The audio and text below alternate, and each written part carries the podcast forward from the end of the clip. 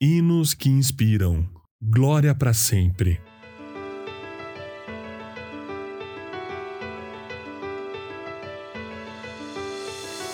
Senhor, Senhor nosso, como é majestoso o teu nome em toda a terra, tu cuja glória é cantada nos céus. Salmo capítulo 8, verso 1.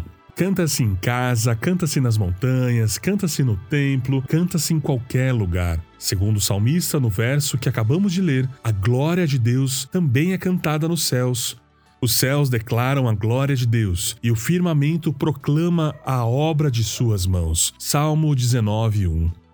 Na noite em que Jesus nasceu, a glória do Senhor resplandeceu ao redor dos pastores de ovelhas nos campos de Belém. Eles viram e ouviram uma grande multidão de anjos cantando no firmamento: Glória a Deus nas alturas e paz na terra aos homens, aos quais ele concede o seu favor conforme nós lemos no Evangelho de Lucas, capítulo 2, dos versos 8 a 14.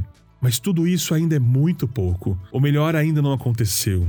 Está faltando aquele louvor universal em honra a Jesus Cristo, a quem Deus exaltou a mais alta posição e deu o nome que está acima de todo nome.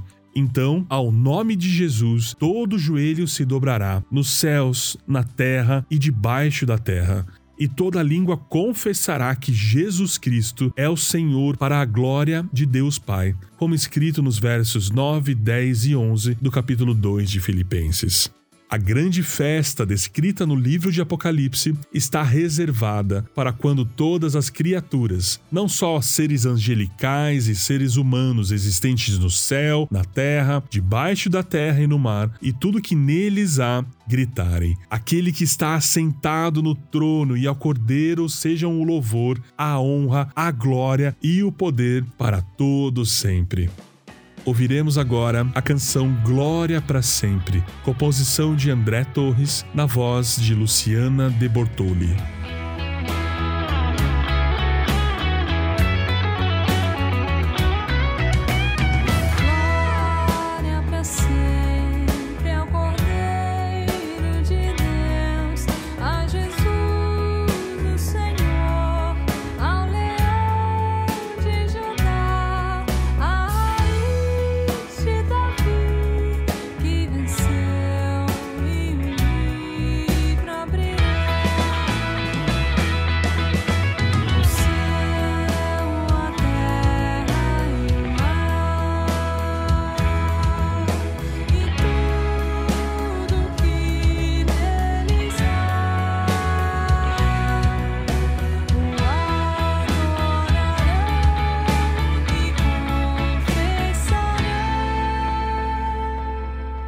Just